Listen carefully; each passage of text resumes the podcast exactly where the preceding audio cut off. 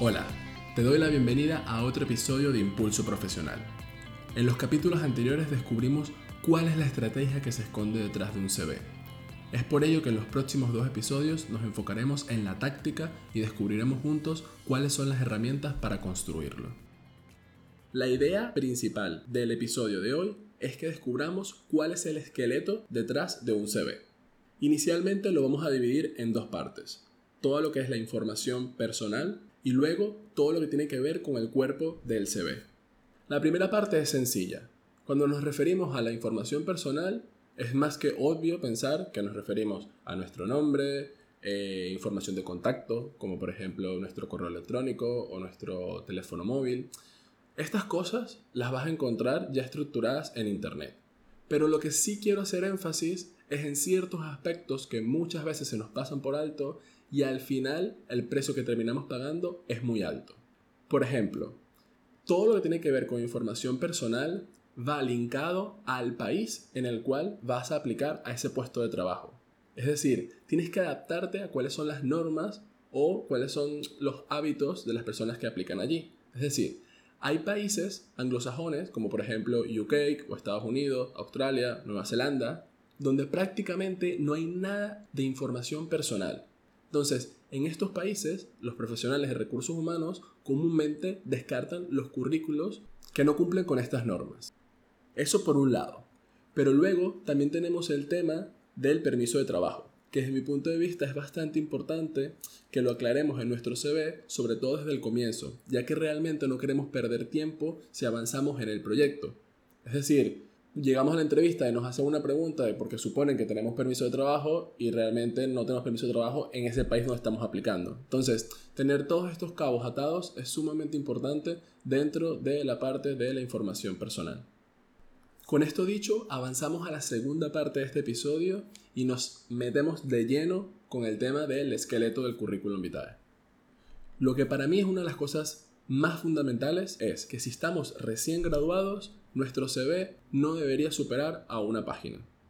Luego, arrancas tu carrera profesional, tienes varios años de experiencia y quieres extenderlo a dos páginas, me parece bien. Pero recuerda, cada reclutador tiene aproximadamente entre 20 y 30 segundos para leer tu currículum.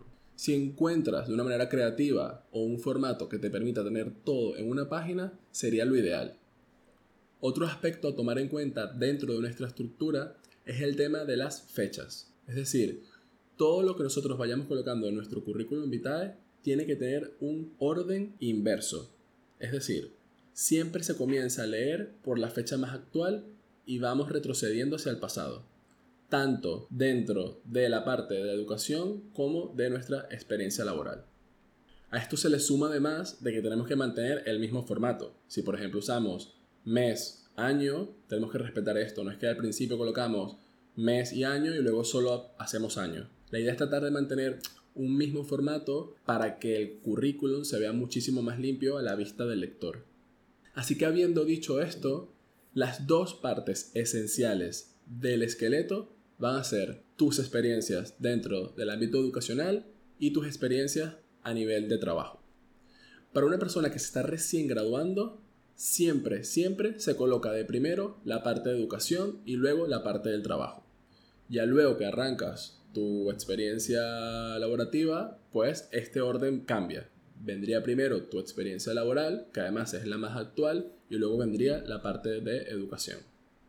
Entonces, ¿qué aspectos tenemos que tomar en cuenta si nos centramos solamente en esa primera estructura de educación? Por supuesto, el periodo de duración de este estudio.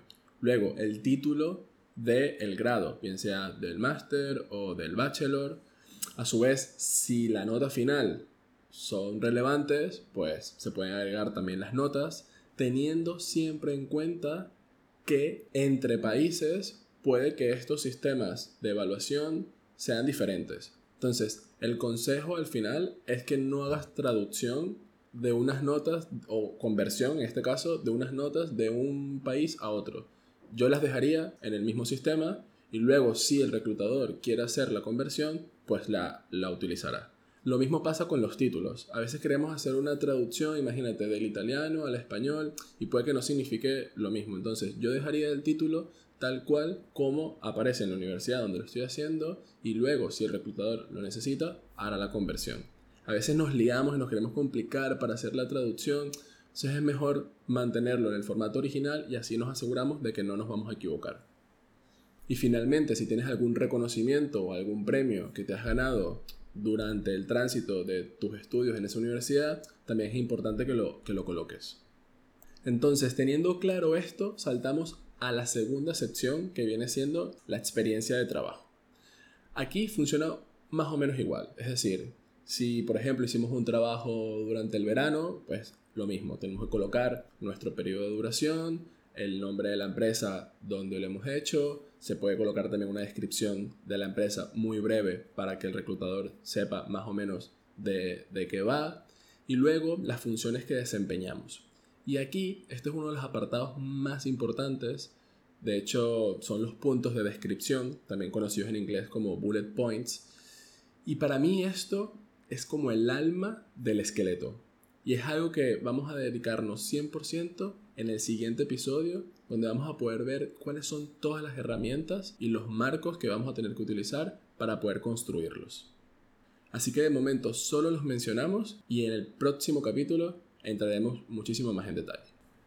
Entonces a este punto, si sumamos lo que ya hemos hablado, que es la experiencia educacional y la experiencia de trabajo, estamos hablando de que esto conforma más o menos el 80% del cuerpo del currículum.